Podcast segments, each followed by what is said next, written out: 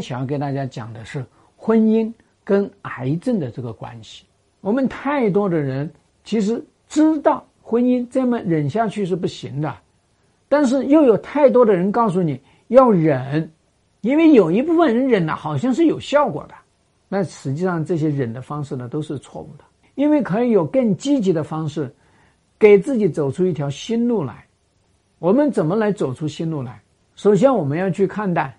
就是说，婚姻出了问题，这是一个正常的事情，它不是谁单方面完成的一件事情，不是因为你这个女人做的不好，因为婚姻它本身就是阶段性的发展的，在各个阶段发展的这个过程，大家是会不是太匹配，需求不是特别满足，那我们是会产生矛盾冲突，在这样的一个状况下呢，是有可能要跑出去。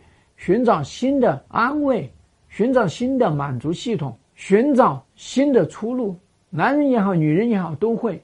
只不过呢，男人可能更有勇气，他更敢出去，因为社会评价系统对男人出轨是包容的，对女性出轨呢，他是指责的，是苛责的。所以呢，多数情况下呢，女性她不敢。这是一个我们要了解，婚姻本身出了问题是正常的。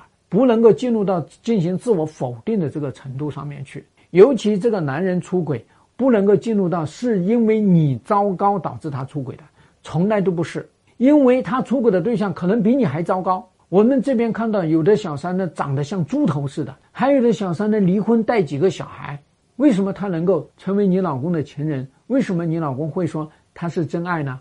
所以你要知道呢，不是因为你不够优秀，也不是因为你做的多么糟糕。而是因为婚姻出现了问题，导致他去外面寻找心理的需求、心理的依赖、心理的满足，这才是关键。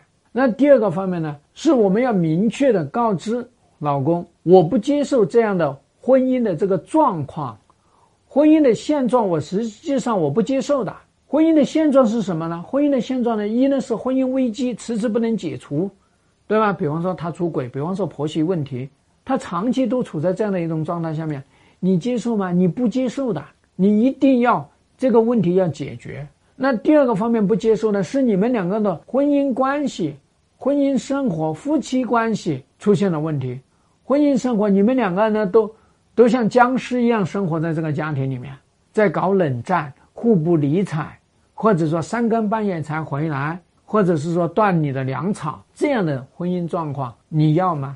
你不要的呀，那你们两个又没有房事，像夫妻之间又不关心，又不关爱，又不支持，又都是批评指责，那这样的一个婚姻的现状，你不要接受它，你明确告诉他。当然这个时候呢，你老公肯定就就会说，那不行，那你就离呀。好，这就涉及到第三个方面，那我们要做好离婚的心理准备，就是这一个，我可以告诉大家呢。是在我的这个婚姻管理的这个辅导当中，大量的女人验证了的，行之有效的。你做好离婚的心理建设，你就不怕他。如果他真的要跟你离婚的话，你想想他会做什么呀？他早就跟你来离了。等到你提出这些问题来的时候，他才说跟你离。这是一个假离婚，这是一个真压迫，真的要要你服从他。